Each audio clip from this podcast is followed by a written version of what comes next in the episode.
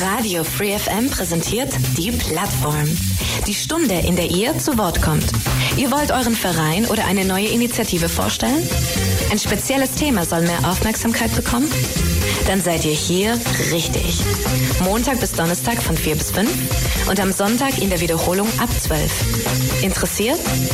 Mails unter plattform at freefm.de oder Ulm 938 6284.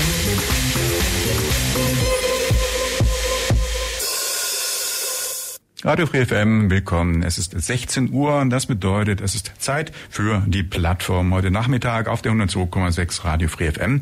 Mein Name ist Michael Trost und Thema heute ist ein technisches Thema, ein Thema, das mit der historischen Eisenbahn zu tun hat und bei mir im Studio zu Gast ist von den Ulmer Eisenbahnfreunden und dort aus dem Bereich der ja, Bahn Amstetten-Gerstetten aus der historischen Bahn, der Vorstand des Vereins oder Teilverein, der Reinhard Mallow. Herr Mallow, ganz herzlich willkommen bei uns heute Nachmittag in der Plattform.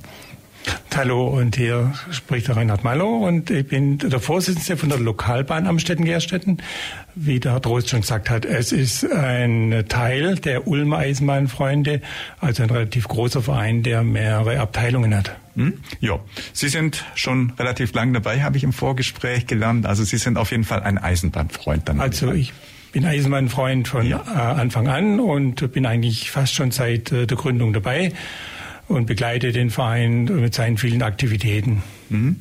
Wie wird man Eisenbahnfan, indem man als Kind eine Eisenbahn bekommt, damit spielt oder einfach auch die tollen historischen Eisenbahnen irgendwo noch miterlebt hat? Oder wie, also es gibt viele Menschen, die so eine Faszination für die Eisenbahn haben. Wie ist das bei Ihnen dann? Hat sich das ergeben? Also bei mir ist tatsächlich die Modellbahn gewesen vom Großvater, die er mir dann schon mit vier Jahren geschenkt hat. Es war eine äh, Märklenbahn. Die Holzhäuschen hat er dann selber noch gemacht. Und ähm, ich bin ja eigentlich in Geislingen geboren und mit dem Zuzug nach Ulm äh, kam ich dann auch stärker in den Bereich der hier noch verkehrenden Dampflokomotiven. Und äh, da bekommt man dann schon das Eisenbahnfieber fürs Original und nicht nur fürs Modell. Mhm.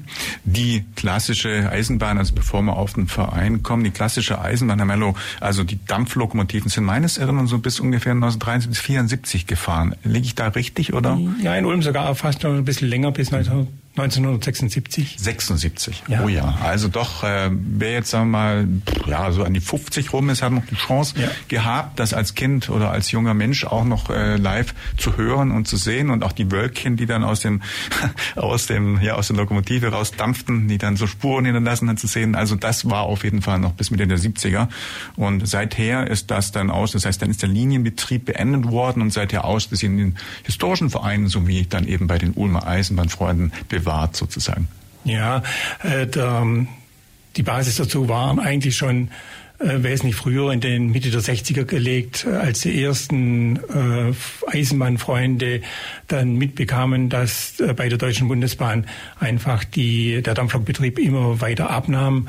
Strecken wurden stillgelegt und viele Baureihen verschwanden einfach, die nicht mehr benötigt wurden.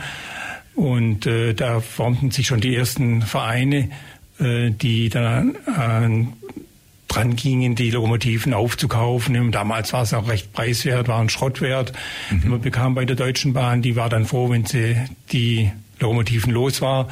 Ähm, auch zu Beginn äh, der Bahnstrecken, die stillgelegt wurden, die wurden ja oftmals äh, sehr günstig abgegeben und ähm, der Deutschen Bundesbahn war es im Prinzip egal. Also von daher äh, hat sich auch in Ulm schon 1969 äh, die erste Gruppe zusammengetan, um eine Dampflokomotive der Baureihe 64 äh, vom Schrott äh, zu bewahren. Und äh, gedacht war eigentlich äh, unter Unterstützung der Stadt Ulm oder sogar Initiative der Stadt Ulm damals, ähm, diese Lokomotive in Ulm auf den Denkmalsockel zu stellen. Ja. Was sich aber dann aus organisatorischen Gründen äh, zerschlagen hat. Mhm. Die Lokomotive, die Sie angesprochen haben, die Baureihe, also ähm, das ist wie alt das Exemplar? Also ja, ist es äh, aus dem 19. Jahrhundert irgendwo, 1910, 20 oder wie alt ist so eine Lokomotive dann? Also dieses Erstexemplar? Die Baureihe 64 ja. ist an sich so gar nicht so alt, sondern äh, die stammt aus den 1930ern. Mhm. Ähm, Ja. Der, es war dann so, dass die, der Verein nicht zustande kam und äh, die, sich die Gelegenheit bot, im Jahr 1971 äh, eine noch ältere Lokomotive ranzukommen. Äh, dort hatte ein Student aus Bayern bei einem Wettbewerb der Bundesbahn eine ehemals bayerische Lokomotive äh, gewonnen aus dem Jahr 1914, eine sogenannte bayerische GTL 4 Viertel, eine typische Lokalbahnlokomotive, die auch hier in Neu-Ulm stationiert war. Der wusste nicht damit, was er mit der Lokomotive anfangen sollte und äh, hatte äh, den Freunden zum Kauf angeboten. Äh, nun waren 5000 D-Mark auch für eine Handvoll Leute eine Menge Geld. Man hat sich zusammen mit einem bereits gegründeten Eisenbahnverein in Darmstadt und beide zusammen haben dann das Geld aufgebracht, um dem Studenten die Lokomotive für 5000 D-Mark abzukaufen. Oh ja. Mhm. Das heißt, die ersten Vereine, sagten Sie speziell bei Ihnen in den 60er Jahren, die sind dann so in der Phase entstanden, wo die Eisenbahn so langsam begann, aus dem Verkehr oder aus dem, äh, aus dem Eisenbahnverkehrsbild zu entschwinden und eben die Loks damit dann auch ja, vor der Verschrottung bewahrt werden mussten oder beziehungsweise einfach zu haben waren. Und die Freunde der Eisenbahn, die sich da dann engagiert haben, haben dann eben Vereine gegründet und dann ja den Bestand äh, quasi zur Aufgabe, äh, also den Erhalt, den Bestand, den Betrieb von historischen Strecken auch dann zur Aufgabe sich gemacht. Ja, genau so war es. Die mit der Lokomotive wurde dann in erster Linie aber noch auf Strecken der Deutschen Bundesbahn gefahren.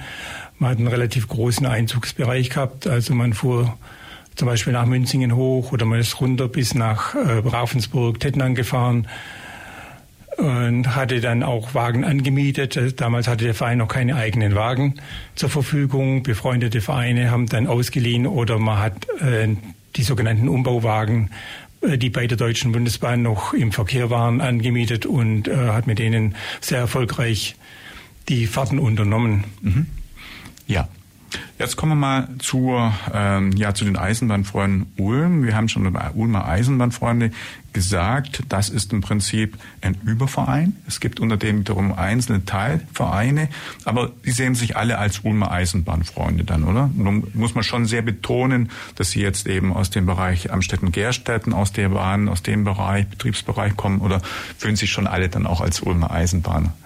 Also wir fühlen uns alle als Ulmer Eisenbahnfreunde im, im Gesamtverein, als auch in den Abteilungen. Ja.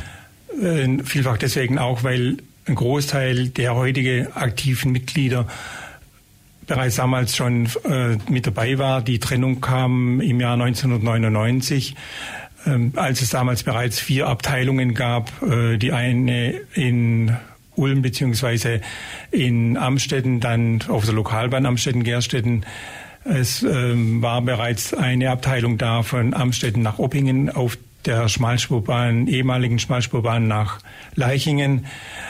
Dann war eine Abteilung da in Karlsruhe unter der Regie der Albtal Verkehrsgesellschaft.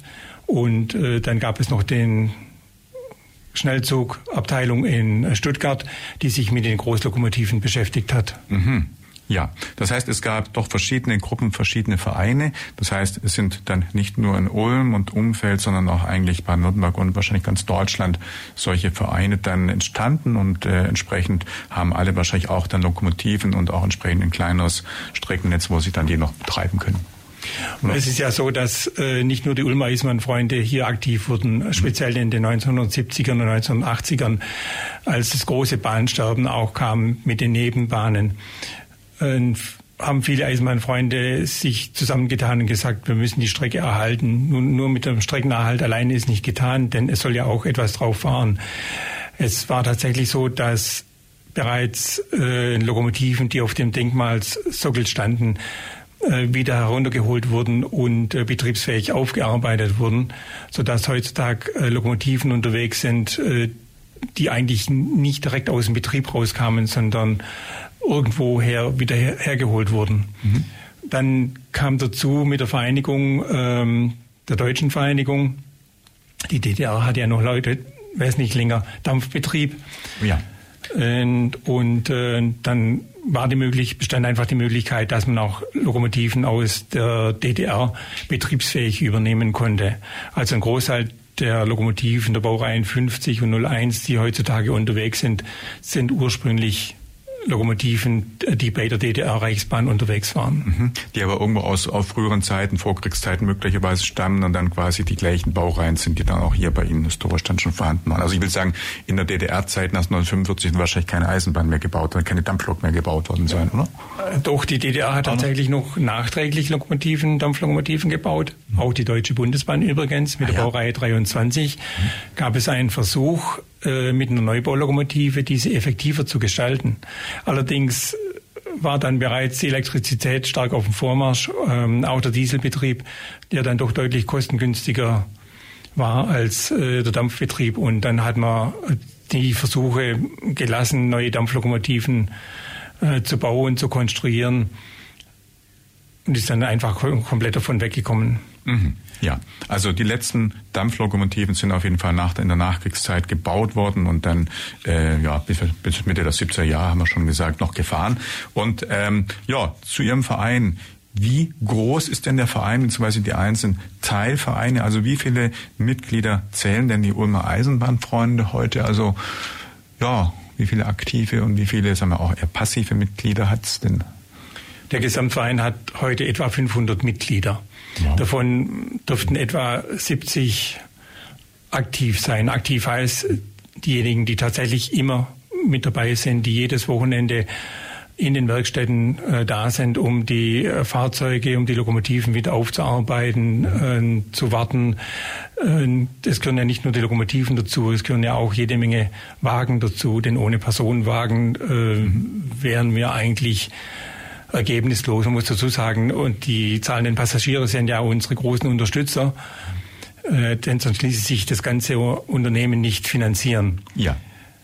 Wie viele Fahr, also fahrbefähigte Menschen gibt es dann anders gesagt. Wie viele Lokführer, Lokführerinnen hat der Verein denn? Also so ein Zug zu fahren bedarf ja sicherlich einer Ausbildung. Es gab wahrscheinlich jeder, der jetzt der begeisterte Lok, äh, Lokfreund ist oder Eisenbahnfreund, äh, deshalb auch so eine Lokomotive fahren. Ich nehme an, das müssen dann schon auch Leute sein, die das mal richtig gelernt haben, oder? In der Anfangszeit war es so, äh, es waren ja viele Dampflokführer von der Deutschen ja. Bundesbahn mit dabei. Die haben das ganze Projekt ja unterstützt. Aber die sind in der Zwischenzeit fast alle weggestorben. Und äh, man hat damals dann angefangen, äh, Leute nachzuziehen, auszubilden, die dann auch Dampflokführer werden konnten auf privater Basis. Allerdings ist es in der Zwischenzeit so, äh, dass die Bestimmungen der Europäischen Union, die mit jetzt eine große Rolle spielen beim Eisenbahnverkehr, ähm, es nicht mehr ohne weiteres zulassen, dass man Lokomotivführer wird, auch mit dem Dampflokomotivführer. Nach seiner Ausbildung zuerst zum Heizer, kann anschließend Dampflokomotivführer werden wird insgesamt etwa acht Jahre benötigen, denn es wird vorausgesetzt, äh, dass eine gewisse Anzahl an Fahrstunden und Praxisstunden vorhanden ist. Und mit den wenigen Fahrtagen, die die Museumsbahnen heutzutage haben, ist es nicht ganz einfach, dieses Ziel zu erreichen. Zudem es auch noch privat finanziert werden muss, ähm, ist ein ganz schöner Kostenfaktor. Und ähm, ich würde mal sagen, im Gesamtverein sind heutzutage ungefähr 15 Dampflokführer mit dabei. Mhm. Sind jetzt in dem Verein auch Frauen oder Mädchen dabei oder ist das eher so, ich meine, Eisenbahn denkt man eher so, die Jungs spielen mit Eisenbahn, die Mädchen mit Puppen, so ein klassisches äh, Bild, das man hat. Ist das jetzt in Bezug auf Eisenbahnfreunde auch so mehr Männer oder auch Frauen oder vielleicht sogar auch Lokführerinnen? Wie ist da jetzt das Verhältnis? Wir haben tatsächlich in der Zwischenzeit auch Dampflokführerinnen. Oh, schön. Ja. ja. Also äh, das weibliche Geschlecht ist auf dem Vormarsch, was dies betrifft. Erfreulicherweise muss man dazu sagen, dass auch sie Spaß an dieser Technik haben. Äh, die es ist aber für sie auch nicht ganz einfach. Also die Männerwelt dominiert hier auf jeden Fall immer noch. Und äh, in den meisten weiblichen Mitglieder sind dann eher im Service tätig. Also wenn man zum Beispiel einen Speisewagen hat, ja. äh, dann versorgen die den Speisewagen nicht zu verachten, denn die Passagiere äh, möchten auch verköstigt werden. Und da ist es auch notwendig, dass jemand dann im Speisewagen freundlich Dienst tut. Ja, ich denke schon, die äh, Arbeit auch auf der Lokomotive, war wahrscheinlich auch nicht ganz so einfach. Es müssen ja auch Kohlen geschaufelt werden. Äh, es muss ja Nachschub an Kohlen ja zugeführt werden, damit die Lok auch weiter dampft. Und das ist ja wahrscheinlich schon schwere, also nicht eine rußige, schwarz, die Leute Gesichter oder die Hände irgendwo werden lassen, äh, Arbeit, sondern auch einfach körperlich anspruchsvoll, anspruchsvoll Kohlen da zu schaufeln, denke ich, ist ja nicht ganz, ja, wo man gerade schwach sein darf, um das zu machen. Ja, ist tatsächlich so. Äh, das ist eine schwere körperliche ja. Arbeit. Nicht nur für den Heizer äh, mit dem Kohleschaufeln, sondern auch für den Dampflokführer. Mhm. Man muss auch viel achten auf die Strecke. Es werden auch äh, viele Kenntnisse vorausgesetzt im Schienenwesen. Geprüft werden wir heutzutage immer noch nach der Norm der Deutschen Bahn. Da streitet man sich ein wenig, weil Bahnstrecken wie zum Beispiel die Lokalbahn Amstetten-Gerstetten läuft unter Vereinsregie.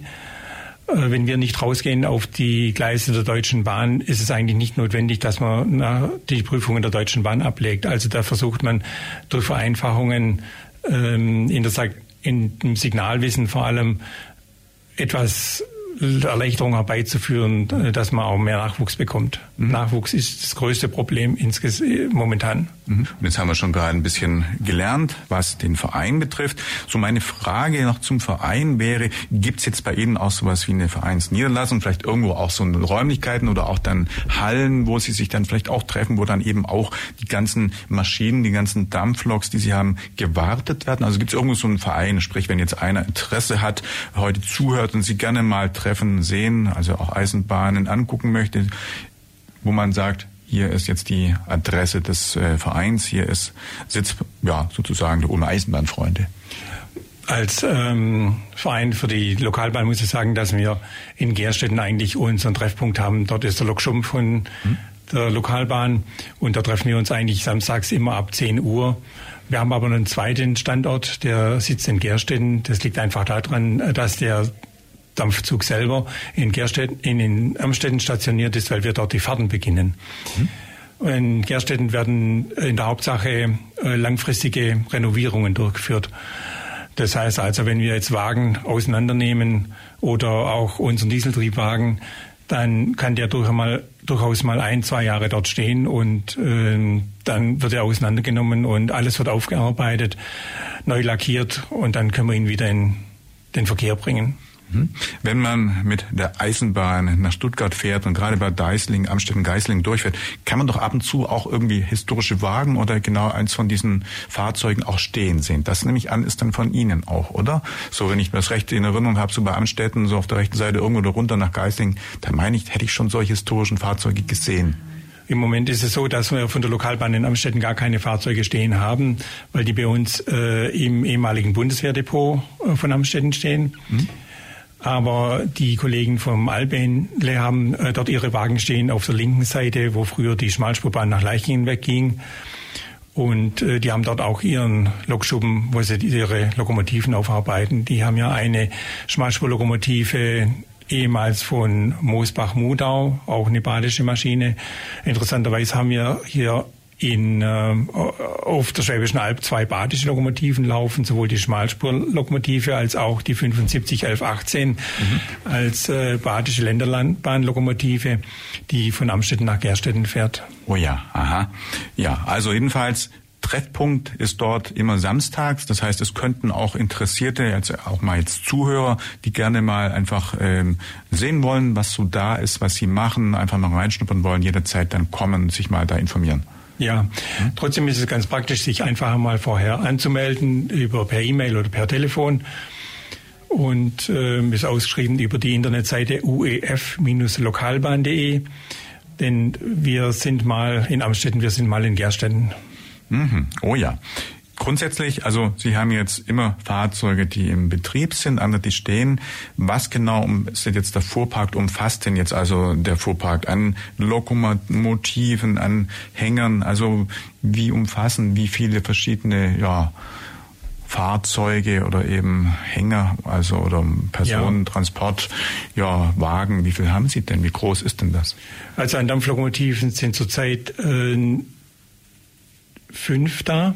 Hm. Wobei äh, die einzelnen verteilt sind. Wir haben in Karlsruhe eine stehen, wir haben äh, sogar zwei in der Zwischenzeit stehen. In Amstetten auf der Schmalspurbahn ist eine, in Amstetten für die Lokalbahn haben wir eine und in Heilbronn haben auch noch eine große Schnellzuglokomotive stehen. Mhm. Ein Wagen muss ich jetzt schätzen. Ich würde mal sagen, dass man Wagen insgesamt etwa 50 Stück haben. Ja. Da muss man dazu sagen, es sind ja nicht nur Personenwagen, wir haben ja teilweise auch Güterwagen, um einen Güterverkehr demonstrieren zu können. Die kommen nicht so oft äh, zum Einsatz, äh, denn in aller Regel wollen die Leute ja mitfahren können und dazu benötigt man Personenwagen. Auf der Lokalbahn haben wir davon zurzeit sechs äh, Personenwagen. Und äh, die sind für uns halt das wichtigste Standbein dann nachher. Mhm. Wie viele können dann in die Wagen rein? Also wenn Sie jetzt äh, an einem Sonntag sich dann zwischen Amstetten und Gerstetten auf die Reise machen, wie viele Menschen können denn da transportiert werden? Also wie groß ist das Fassungsvermögen? Also wir haben Fassungsvermögen von knapp 200 Personen äh, pro Fahrt und das reicht eigentlich aus. Also wir haben es bisher ein einziges Mal geschafft, den Zug überzubesetzen. Das war dann kurz nach Corona. Alle wollten wieder mitfahren. Ansonsten äh, bekommt man auf jeden Fall immer einen Platz, auch wenn man zum Zug kommt. Man kann Fahrkarten vorher kaufen, online. Man kann aber auch Fahrkarten kaufen, wenn man einfach in den Zug reingeht. Die Schaffner gehen durch mhm. und äh, verkaufen dann die Fahrkarten.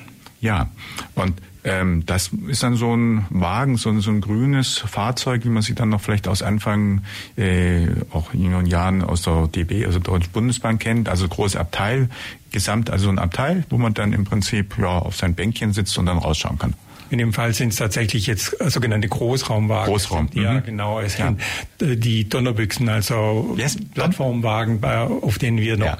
an beiden Enden richtige Plattformen, offene Plattformen haben, die vor allem bei gutem Wetter sehr gern genützt werden von den Passagieren, um einfach die Luft draußen, die frische Luft zu genießen, mhm. durchaus aber auch mal den Ruß und den Dampf abbekommen von der Lokomotive. Ähm, ansonsten kann man auch reinsitzen. Also jeder Wagen hat 48 Sitzplätze in ähm, ein oder zwei Abteilen. Und äh, es geht immer sehr lustig zu. Mhm. Gerade weil Sie sagt, mit der frischen Luft fiel mir das auch gerade ein. So eine Dampflokomotive dampft ja immer. Also wenn man jetzt äh, da drauf äh, draußen sitzt, da kommt schon auch ein bisschen dann der Ruß und ein bisschen der Dreck. Sie sagten selber ja gerade dahinter. Also insofern empfiehlt es sich da vielleicht nicht gerade die weißen Hosen, weißen Klamotten anzuziehen. Vollkommen oder? richtig. Das ist auch der Typ, den wir immer unseren Passagieren geben. Bitte nicht in, weißen Kleid in weißer ja. Kleidung kommen. Muss man vor allem den Damen sagen. Lieber schwarz, dass es nicht so auffällt. Oder zumindest etwas dunkleres und etwas, das auch gut reinigbar ist dann. Mhm. Ja, die Dampflokführer sind ja nicht umsonst schwarz gekleidet. Ja, ja. ja. Das hat ja seinen Grund. Da ist ja auch der Grund, warum der Maler einen weißen Anzug hat, damit man die weiße Farbe nicht ständig sieht auf seiner Kleidung. Und so macht der Dampflokführer mit der schwarzen Kleidung. ja, das leuchtet ein. Ähm, Sie haben vorhin gesagt, dass die Fahrzeuge an verschiedener Stelle irgendwo verteilt stehen. Also wäre eine Idee oder auch etwas, was Sie gerne hätten, sowas wie ein zentrales, ja, so ein, äh, ja, so ein Werk, wo man die alle dann reinstellen kann oder auch so eine Garage oder wie sagt man denn, einfach so eine Werkstatt, wo man dann alle sammeln und abstellen kann, vielleicht auch dann besichtigen kann im Sinne eines Museums. Ist sowas ein Gedanke oder ist sowas abwegig, weil zu teuer und viel zu, ja, flächenmäßig dann auch zu aufwendig und ja, einfach zu teuer, oder? Also dieser zentrale Standort war tatsächlich in Heilbronn vorgesehen. Dort gibt es noch ein ehemaliges Bahnbetriebswerk der Deutschen Bahn, das sogar noch aus der Zeit der Württembergischen Staatsbahn stammt und auch unter Denkmalschutz steht, ist allerdings äh, unter Privatbesitz und da gibt es gerade ein wenig äh, Probleme mit den Einstellmöglichkeiten. Mhm. Ja, äh, die andere Seite ist die, dass die Ulmer Eisenbahnfreunde verteilt sind, ziemlich stark verteilt sind. Mit dem Sitz in Amstetten mit der Schmalspurbahn und der Normalspurbahn wäre die eine Möglichkeit, aber schon äh, rein technisch ist es nicht machbar mit einer Halle, weil wir auf zwei verschiedenen Seiten der Hauptbahn äh, die Fahrzeuge stehen haben. In Heilbronn ist eine eigene Abteilung mit dem Schnellzug und in ähm, Ettlingen, Karlsruhe sitzt dann, sitzen diejenigen, die dann auch mit dem Regionalverkehr Fahrten in den Schwarzwald unternehmen, mhm. die sehr gut ankommen. Der Grund, warum wir in Ettlingen gelandet sind, ist ganz einfach. 1976 kam das Dampflokverbot seitens der Deutschen Bundesbahn. Äh, wir hatten ja unseren Standort dann in Ulm mit allen Fahrzeugen und konnten von einem Moment auf den anderen nicht mehr fahren. Und da musste man natürlich dann Partner suchen. Hier kam uns die Albtal Verkehrsgesellschaft, äh, der Herr Ludwig, damaliger Geschäftsführer von der Albtal Gesellschaft entgegen und hat gesagt, doch bei uns könnt ihr fahren nach Bad Herrenalb äh, mit dem Dampfbetrieb, obwohl die gleichzeitig einen Straßenbahnbetrieb laufen haben. Und äh, so wurde die Abteilung in Karlsruhe gegründet die bis heute noch stark vertreten ist. Ah ja. Mhm. Ja, mein Gedanke war gerade so, dass es vielleicht im Sinne auch wie beim Technischen Museum vielleicht für die Winterzeit irgendwo eine Möglichkeit gäbe, wenn die Lokomotiven vielleicht dann auch irgendwo sowieso ein Dach über dem Kopf brauchen, dass man vielleicht dann sagen kann, okay, im Sommer fahren wir, im Winter machen wir ein technisches Museum mit Führungen und machen Vorträge, irgendwie sowas. Das wäre natürlich vielleicht mal so von mir ein Gedanke, aber das wird eben genau unter den das Bedingungen ist, schwierig sein. Und das ist äh, genau aus den geografischen Gründen äh, ein großes Problem. Die andere Seite ist die, äh, wenn, Sie, wenn man sich vornimmt, mit Fahrzeugen zu fahren, dann stellt man die eigentlich nicht in ein Museum rein um sie von den Leuten besichtigen lassen zu können. Natürlich sind unsere Hallen, speziell auch in Gerstetten, offen. Wenn wir da sind, darf auch jeder reinschauen, was wir machen. Aber es sind tatsächlich Werkstätten im wahrsten Sinne des Wortes. Mhm. Wir arbeiten dort auch mit Großgeräten. Wir haben dort äh, große äh, Hubbühnen, um die Fahrzeuge hochheben zu können, um die Achsen herausnehmen zu können. Wir haben auch äh, eine voll eingerichtete äh, Schreinerwerkstatt dort und von daher ist es eigentlich mit dem Museum in der Form nicht getan, wie man sich üblicherweise vorstellt.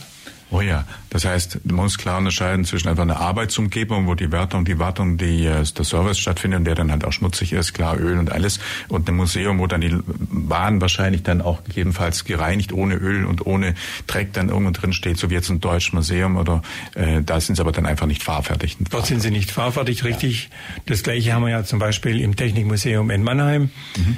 Äh, die haben das ja wunderbar aufgearbeitet, aufbereitet, aber die Fahrzeuge sind in aller Regel nicht fahrfähig. Sie haben eine einzige Dampflok, die sie fahren. Ansonsten alle anderen Fahrzeuge sind reine Ausstellungsstücke. Mhm. Natürlich dann top aufgearbeitet.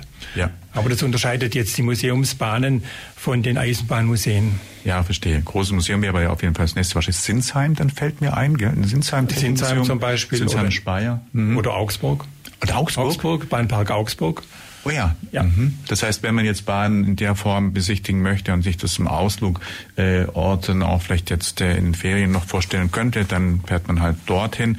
Wenn man aber dann gerne mal mitfahren möchte, dann wendet man sich an Sie ja. und dann kann man damit auch fahren. Ja.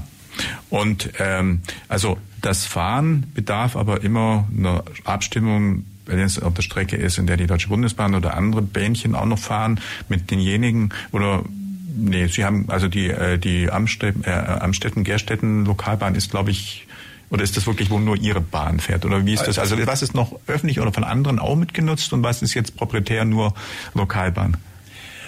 Die Strecke Amstetten-Gerstetten äh, gehört tatsächlich im Verein selber. Ja. Wird allerdings gleichzeitig von Mai bis Oktober genutzt vom Freizeitexpress Ostalb, von der deutschen, äh, von der Verkehrsministerium in Baden-Württemberg, also sprich der Nahverkehrsgesellschaft Baden-Württemberg, die eigentlich unter dem Logo bewegt bekannter ist. Die fährt jeden Sonn- und Feiertag und wir haben die Gelegenheit, zwischendurch auch mal fahren zu dürfen. Anders sieht es aus bei der Bahn nach Oppingen. Die haben auch ihr eigenes Gleis. Äh, dort fährt allerdings niemand Fremdes mehr mit drauf. Die mhm. können also dann auf jeden Fall jeden Sonntag oder fahren, wann, wann sie möchten. Anders sieht es aus bei den Bahnen in Karlsruhe und in Heilbronn. Die müssen sich tatsächlich jedes Mal an die Deutsche Bahn richten, an die DB Netz und äh, eine Strecke abfragen, ob sie die fahren dürfen und äh, wie der Fahrplan dann aussieht. Mhm. Aber die Strecke, die zum Beispiel jetzt auch vom ICE äh, gefahren wird, da würde man keine historische Eisenbahn draufsetzen oder anders. Ich glaube, die Strecken sind anders auch von der Schiene, oder? Es kommt drauf an. Es gibt ja reguläre Strecken, die vom ICE, ICE mit bedient werden. Ja. Also ich sag mal jetzt die Relation äh, Ulm-Stuttgart über die Filztalbahn. Dort kann man natürlich genauso gut mit Dampf fahren. Was nicht geht, ist über die Neubaustrecke zu fahren. Zum einen wegen im Tunnel, zum zweiten, weil die Sicherungsanlagen und die technischen Signalisierungsanlagen äh, völlig andere sind. Das würde nicht funktionieren. Mhm. Ja, also von daher ist auch die Infrastruktur einfach dann äh, und zu unterschiedlich und dann äh, würde das doch ein bisschen Schwierigkeiten machen. Jetzt haben wir schon gerade ein bisschen mehr über die ja auch den Bestand der Eisenbahn gesprochen und auch wie das Ganze so mit der, wo kann man fahren, wo kann man nicht fahren, wie ist das auch in Bezug auf Deutsche Bahn und so weiter und so fort. Ähm, ein Thema, was mich dann doch interessieren würde, ist, der Erhalt zu einer Eisenbahn ist ja wahrscheinlich eine sehr aufwendige Geschichte. Ich hatte gerade erst das Thema, Auto muss zum TÜV, Autos 30 Jahre und irgendwann setzt das Ding mal Rost an, und TÜV sagt, kannst du nicht mehr durch den TÜV bringen, ist einfach zu sehr verrostet oder zu viel Damage, zu, zu teuer zu, äh, zu reparieren. Nun sprechen wir über Eisenbahnen, die an die 100 Jahre unter Umständen alt sind oder zumindest 80, 70, 80 Jahre alt sind aus, aus letztendlich Rostenmaterial wahrscheinlich auch bestehen, wahrscheinlich auch unter widrigsten Umständen schon im Einsatz waren. Sturm, Hagel, Sonne natürlich auch, aber was ist an der Stelle oder die Hauptaufgabe und wie erhält man so eine so eine Lokomotive vor allem auch fahrtauglich, also dass die ja nicht unterm Hintern weg rostet man eigentlich damit? Also rosten tun sie in, äh, in allerwenigsten Fällen. Man muss dazu sagen, dass der Stahl schon damals in den 1920er, 1930ern äh, recht gut war. Äh, natürlich, wenn man lange Zeit nichts macht, äh, dann rostet auch dieses durch. Äh, deswegen muss man immer damit hinterher sein, zum Beispiel wieder neu anzustreichen. Die Lokomotiven vor allem brauchen Untersuchungen im Bereich des Fahrwerks. Bei Dampflokomotiven speziell auch noch den Kessel, der separat untersucht wird auf seine Tauglichkeit. Äh, die Abzehrungen finden ja auch innerhalb des Kessels äh, statt, durchs Wasser, durch kochendes Wasser, aber auch durch die Chemikalien, die man beigibt, um das Wasser zu entkalken. Mhm. Sonst hätte man in 0, nix natürlich verkalkte Kessel da drin. Mhm. Und ähm, heutzutage muss man dazu sagen, wir sind in der Zwischenzeit beim Millionenbereich, was die Aufarbeitung einer Dampflokomotive betrifft. Also lange Zeit konnte man noch mit Hunderttausenden rechnen. In der Zwischenzeit haben wir tatsächlich die Millionengrenze erreicht und es wird immer schwieriger und aufwendiger. Äh, zum einen vom finanziellen her, zum anderen, es gehen uns auch die Fachkräfte verloren. Man hatte in den Fachwerkstätten wie in Meiningen zum Beispiel lange Jahre nicht nur kompetentes Personal, sondern auch äh, das Werkzeug dafür. Auch die Deutsche Bahn, der das Werk Meiningen gehört, stellt um äh, auf den Unterhalt von Baufahrzeugen zum Beispiel oder anderen Fahrzeugen. Die Dampflokomotiven spielen dabei nur noch eine geringe Rolle. Mhm. Wie gesagt, das Fachpersonal selber, die gehen in Rente oder sind dann alle schon bereits verstorben. Also es wird immer schwieriger, qualifizierte Leute zu finden, die in der Lage sind, einen solch alten Kessel zu begutachten und mhm. zu sagen, ja, der ist noch in Ordnung, mit dem kann man noch fahren. Oder nein, wir müssen Schweißungen vornehmen oder wir müssen unter Umständen Neubaukessel drauf machen. Und Neubaukessel heutzutage liegen zwischen 300.000 und 600.000 Euro. Wow, naja, also da ist klar, das ist dann schon ein Aufwand oder auch eine Investition. Also das auf jeden Fall wird einfach immer schwieriger und ich denke, ich vermute mal, ähnlich wie beim alten Auto, die Ersatzteile werden, wenn es denn notwendig ist, auch kommen, ja beziehbar sein, oder? Wenn es so eine, so eine Stange, so eine Pleuelstange, ich weiß nicht, wie die unten heißen, an den Rädern zum Beispiel tauschen müssten, weil sie einfach zu Bruch gegangen ist, oder muss man die selber dann äh, neu fertigen lassen oder wie, oder gibt es dann noch Ersatzteile oder irgendwo aus alten abgewrackten Lokomotiven, wo dann noch Restbestände liegen? Also es gibt ja noch etliche Baureihen, wie die Baureihe 50 zum Beispiel, die ja bis zuletzt bei der Deutschen Bundesbahn noch erhalten geblieben ist und auch im äh, Betrieb war. Von denen gibt es noch relativ viele. Die stehen manchmal auch völlig verrostet irgendwo herum, aber man könnte sie tatsächlich als Ersatzteilspender verwenden was auch manchmal gemacht wird. Ähm, die andere Seite ist natürlich tatsächlich, ähm, die Teile komplett neu nachzubauen. Es gibt dann schon Werkstätten dafür, die das machen können. Aber auch wir stellen immer wieder fest, dass die nicht zu 100 Prozent dann arbeiten. Dann äh, möchten wir die Kuppelstange einbauen. Dann stellt man fest, dass die Bohrungen nicht einwandfrei sind. Dann muss man das Ganze wieder neu machen. Ähm, das sind ja da auch Messingbuchsen drin als Schmierung, damit mhm. das nicht heiß läuft. Und äh, die müssen auch einwandfrei sein. Also es ist nicht ganz einfach, so eine Lokomotive ständig zu unterhalten. Es ist vor allem auch der zeitliche Aufwand, da wir als Eisenbahnfreunde ja eigentlich nur an den Wochenenden arbeiten. Äh, dauert es sehr lange, bis man Lokomotiven aufgearbeitet hat. Also wir haben tolle Beispiele hier auch in Baden-Württemberg, ähm, wo zum Beispiel die eine der letzten Zahnradlokomotiven die zwischen Honau und Liechtenstein fuhr, die 97501 in 20-jähriger Aufarbeitung wieder betriebsfähig hergerichtet werden konnte. Das ist natürlich eine tolle Maschine. Die hat ein Zahnradtriebwerk und ein normales Triebwerk drin. Aber in die Richtung geht in der Zwischenzeit äh, eine Aufarbeitung von einer Dampflokomotive wieder. Mhm, ja. Und äh, es wird zunehmend schwieriger, äh, welche noch auf Vordermann zu bringen. Es gibt zwischenzeit etliche Vereine, wie zum Beispiel die Sauschwänzlebahn, die äh, die Dampflokomotive abgeschafft hat. Bei der war genau das Beispiel jetzt äh, zum Aufarbeiten und ähm, bezahlen müsste es die Stadt Blumberg, weil ihr äh, der ganze Bestand gehört. Und die haben gesagt, nee, machen wir nicht. Also das ist uns nicht wert. Und jetzt fahren sie mit Diesellokomotiven. Oh ja, das heißt, ähm, an der Stelle ist irgendwann abzusehen, dass vielleicht auch Ihre Lokomotiven mal in gewissen ja, Zukunft nicht mehr fahrtauglich sein werden, weil eben vielleicht Know-how nicht mehr da ist, Kosten zu hoch werden und dann eben einfach vielleicht das nicht mehr stemmbar ist, so ein Verein. Das dann irgendwann mal heißt, nee, können wir gar nicht mehr und äh, dann fährt man vielleicht auch mit Diesel oder mit anderen dann schon historischen Bahnen. Genau, das wird, fürchte ich, irgendwann der Fall sein, äh, dass sich nur noch ganz wenige Vereine leisten können, eine Dampflokomotive zu unterhalten. Mhm. Auch äh, die Techniker vom TÜV, die es prüfen müssen, äh, die werden da drin nicht ausgebildet. Die kennen dann zwar wohl Dampfkessel, aber halt nach neuer geschweißter äh, Ordnung und äh, die sagen dann auch, macht lieber was Neues drauf, baut die Lokomotive neu, äh, dann ist es einfacher, dann haben wir auch weniger zu prüfen. Es geht auch immer um die Unterschrift runter. Er muss den Kopf dafür hinhalten, wenn es schief geht. Und das ist, je älter die Lokomotiven sind, desto schwieriger wird's. Mhm. Je länger die unterwegs sind, ist dann auch die Gefahr, dass die einfach mehr eine Panne dann wahrscheinlich unterwegs bekommen, mal liegen bleiben, Kessel, worst case, vielleicht sogar irgendwo dann abdampft oder explodiert oder irgend sowas. Oder also die Gefahr, wenn man sie länger Betrieb hat, dass dann einfach auch was passiert, dass die einfach, so wie ein Auto, wenn es länger fährt, dann irgendwann mal eine Panne hat. Wahrscheinlich auch, oder? Also Pannen kommen bei Dampflokomotiven tatsächlich öfters vor. Ja. Es ist aber jetzt nicht die Gefahr des Explodierens. Also dazu sind die äh, Kessel, äh, wir sagen, die werden abgedrückt mit Kaltwasser mhm. äh, in wesentlich höheren Druckbereich, als sie normalerweise äh, Dampfdruck haben. Mhm. Also von der Seite her sind sie auf jeden Fall sicher. Aber es sind Einzelteile, äh, die dann undicht werden, sei es an der Feuerbü Feuerbüchse zum Beispiel, die ja auch stark belastet wird durch die ständigen äh, anheizen und wieder kalt werden. Das war ja einer der Gründe, warum man früher bei der Bundesbahn oder überhaupt bei der Bahn äh, die Lokomotiven durchgeheizt hat und hat sie nicht kalt werden lassen. Mhm. Und äh, da ist es so, dass äh, bei den Museumsbahnen durch die wenigen Fahrtage wird das Feuer natürlich aus der Feuerbüchse entfernt abends äh, und dann wird es eine Woche später wieder angeheizt. Das belastet das Material dann schon sehr stark. Mhm. Das andere ist, äh, einer der größten Faktoren mit Pannen sind tatsächlich äh, die Achsen und die Kuppelstangen, die gerne mal heiß laufen. Mhm.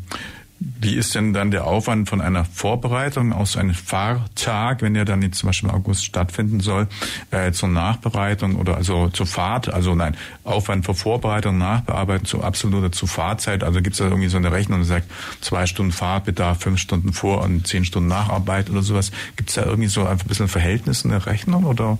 Und dann, dass man ein bisschen einen Eindruck hat, wie viel Aufwand, um das flott zu machen, was weiß ich, die Kohlen dann reinzubringen, das Ding anzufeuern und das Ding vielleicht, was weiß ich, einfach fahr wieder bereit zu halten oder zu machen, dass man das irgendwie mal ein bisschen in Verhältnis setzt? Also das Interessante ist dabei tatsächlich, äh, dass die Fahrdauer keine Rolle spielt. Ah ja. Mhm. Das äh, größte Manko daran ist die lange Vorheizzeit. Also wir benötigen ja. zum Beispiel für unsere Lokomotive und das ist bei vielen der Fall äh, sechs Stunden Vorheizzeit. Und da sagt man sich auch natürlich, lohnt sich nur, wenn man jetzt den ganzen Tag unterwegs ist. Mhm. Also wenn man jetzt mal eine Stunde fahren müsste, äh, würde man es eigentlich ablehnen und sagen, nee, äh, der Aufwand ist nicht gerechtfertigt. Oder man müsste so hoch den Preis ansetzen für den Kunden, der es dann äh, chartern möchte, dass der wahrscheinlich sagen würde, mm, mm, äh, mache ich nicht. Also die wenigsten wissen, wie viel, wie teuer es ist, für eine Lokomotive, für eine Dampflokomotive einen Fahrtag zu gestalten. Also der liegt tatsächlich bei einer Lokomotive der mittleren Größenordnung ein Fahrtag bei 3.800 Euro. Mhm. Ja, das ist schon nicht ganz wenig. Ähm, Herr Manu, wenn jetzt gerade, wir haben es schon gesagt, dass das Ganze mit einer langen Vorlaufzeit verbunden ist, so eine Fahrt anzusetzen ist, muss die dann irgendwie dann auch erst behördlich genehmigt werden? Oder wie ist denn das? Im Sinne jetzt auch von irgendwo drumherum, dass man weiß, jetzt fährt die Bahn, es muss jetzt irgendwo vielleicht auch eine Gleisanlage bedient werden, also irgendwie so eine Schranke runter gemacht werden. Oder es muss irgendwie Bereitschaft da sein, äh, das weiß ich, wenn wenn es irgendwo zu einem Unfall käme, Feuerwehr oder so, also das Ding zum Beispiel irgendwie, naja, irgendwie Feuer auslöst oder was weiß ich, irgendwie auch immer, können Sie dann, also ohne jetzt Auflagen einfach losdampfen oder muss man das dann anmelden und bestimmte, ja, also zeitlich sowieso haben wir schon gesprochen, wann die Nutzung äh, möglich ist, aber sonst einfach bestimmte Auflagen dann oder Sicherheitsdinge klären, erfüllen? Als Auflagen gibt's äh, mehr als genug. Denn äh, wir sind ein, ein öffentliches Verkehrsunternehmen, ja. aber nicht vergessen, auch wenn wir das Ganze als Verein betreiben in, äh, mit historischen Fahrzeugen, äh, müssen wir uns äh, zu den völlig normalen Verkehrsunternehmen zurechnen, wie die Deutsche Bahn oder jede andere Bahn. Da machen die keine Unterschiede. Aufsichten sind bei uns äh, die Landeseisenbahnaufsicht oder die Eisenbahn das Eisenbahnbundesamt, vor allem auch was das Gleis betrifft. In dem Fall ist das Gleis zwischen Amstetten und Gerstetten vereinseigen. Wir müssen es unterhalten. Dort gilt die sogenannte Verkehrssicherung. Es darf also nichts passieren. Und wenn wir dem nicht nachkommen, dann wird kurzerhand das Gleis stillgelegt. Bei den Fahrzeugen ist es so, äh, auch hier haben wir technische Aufsichten äh, durch den Bund, durch Fachleute, äh, die die Fahrzeuge prüfen. Die haben auch ein Wartungsintervall von äh, acht Jahren. Und äh, dann wird die sogenannte Hauptuntersuchung angesetzt, sowohl für das Fahrzeug, also für das Fahrgestell, als auch für den Kessel zum Beispiel bei den Dampflokomotiven oder für das Fahrgestell bei den Wagen. Mhm. Wenn wir selber fahren wollen, obwohl es die eigene Bahnstrecke ist, dürfen wir auch nicht einfach losfahren. Ja. Dazu haben wir hauptamtliche Eisenbahnbetriebsleiter. Den müssen wir das anmelden, dass wir fahren wollen. Die müssen einen Fahrplan für uns äh, gestalten und sagen, ihr fahrt zu dem Zeitpunkt. Und das gilt grundsätzlich für jede Fahrt, die wir auf einem Gleis machen. Also auch wenn wir mit dem Bauzug unterwegs sind, auch dann müssen wir anmelden. Mhm. Es liegt einfach daran, dass wir zwischen Amstetten und Gerstetten ein sogenanntes öffentliches Gleis haben. Es darf also jeder darauf fahren, der möchte. Muss natürlich ein Eisenbahnverkehrsunternehmen sein, ein genehmigtes. Aber wenn wir jetzt Kollegen haben, die bei uns auf dem Gleis fahren wollen, dürfen wir nicht Nein sagen, sondern wir müssen es genehmigen. Und von der Seite aus muss es einfach angemeldet sein, damit nicht äh, plötzlicherweise zwei Züge auf demselben Gleis unterwegs sind. Ja, ja. Wie ist denn das eigentlich? Also wenn jetzt äh, gefahren wird, die Kommunikation ist dann irgendwo auch, äh, ja, ich meine, früher hat man noch kein Funk wahrscheinlich gehabt, keine Funkbeschickung oder wie ist denn das auf der Lokalbahn? Also wenn jetzt Kommunikation, auch ja, Bahnwärter muss informiert werden, wie, wie, wie macht man das? Also ich weiß, die Bahn ist ja dann später äh, mit Mobilfunk oder nicht Mobilfunk, mit Funk, Zugfunk ausgestattet worden, hat Ulm Telefunken unter anderem gemacht. Telefunk darf ich sagen, was die Firma so in der Form nicht mehr gibt. Wie ist denn das bei den Dampfnoks? Also genau das Thema. Also in diesem Fall ist es tatsächlich so, dass äh, die Dampflokomotiven für den normal für die Normalspur, sage ich immer, also sprich diejenigen, die auf der deutschen Bahn fahren, ja. ähm, alle mit äh, der ähm, Funkeinrichtung für die Deutsche Bahn ausgerüstet sind. Ah, ja. mhm. Das ist Pflicht. Ohne die, genauso mit den Sicherungseinrichtungen für die Signalisation. Es ist ja so, dass wir auch die Indusi haben, also sprich die Todmannsicherung. Mhm. Ähm, das ist alles auf den Lokomotiven vorhanden. Gut, bei der Dampflok fahren sowieso immer zwei mit, es gibt einen Heiz- und einen Dampflokführer. Also wenn einem schlecht wird, dann ist zumindest noch einer da, der den Zug in den Bahnhof bringen kann. Auf der anderen Seite ist es so, speziell auf dem Gleis zwischen Amstetten und Gerstetten gibt es keine Zugsicherungen in diesem Sinne, dadurch, dass es nur ein Zugbetrieb zugelassen ist.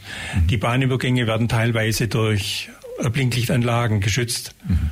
Ähm, das haben die Autofahrer nicht immer so gern, also es gibt genügend, die fahren auch da noch drüber.